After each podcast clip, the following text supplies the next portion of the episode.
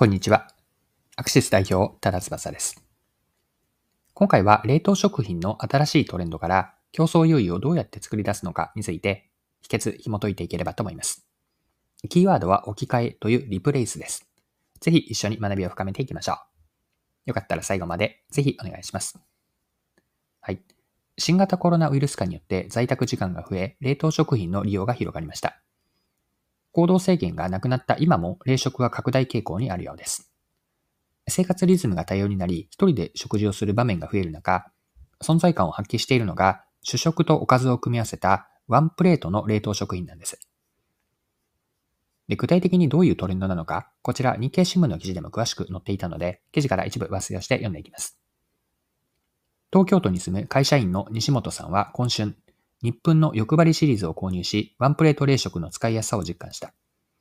ご飯、野菜がついていても、量も多すぎないと満足げだ。夫婦二人暮らしだが、食事の時間が合わない平日の軽い一人ご飯に利用するようになったという。日本は、オーマイプレミアムなどの冷凍パスタで、温めてすぐに一食分の食事になる一人向けの外冷食を広げたメーカーの一つだ。家庭用のワンプレート商品は、冷食大手の中でも早くから手掛けており、パスタとハンバーグを組み合わせた欲張りシリーズは2015年春に登場。その後、主食をお米にした商品も発売した。日経ポス情報によると、日本の欲張りシリーズの2023年7月の販売金額は2020年同月比で65%増えた。日霊フーズによると、ワンプレートの冷食はこの5年間で市場が3倍ほどに拡大しているという。スーパーやコンビニエンスストアで冷食を買って当日に食べる人が増えており、まとめ買いして家庭で長期保存するのとは異なる使われ方も広がっている。はい。以上が日経の2023年9月3日の記事からの引用です。では、ワンプレートの冷凍食品のこの事例から学べること、後半のパートに入って割り下げていきましょう。従来の冷凍食品は一般的には一品単位が主流だったと思うんです。例えば、そうですね、チキン南蛮とか、餃子、他にはうん、ほうれん草のおひたしとか、まあ、そういった一品単位だったと思うんですね。食卓やお弁当などの食事メニューの中で、単品単位で冷食が伝われ使われていて、例えばそれは晩ご飯の献立で何か一品足りないなと感じたときに、冷凍のほうれん草のおひたしを追加するといったような使い方です。一方のワンプレート冷凍食品なんですが、一回の食事を丸ごと置き換えるんですね。ご飯などの主食と複数のおかずがセットになっていて、一袋の冷凍食品だけで1回の献立が完成するんです。食事の準備に時間がなかったり、同居家族がいても一人で食事をするようなシチュエーションでは、ワンプレートの冷凍食品が価値を発揮します。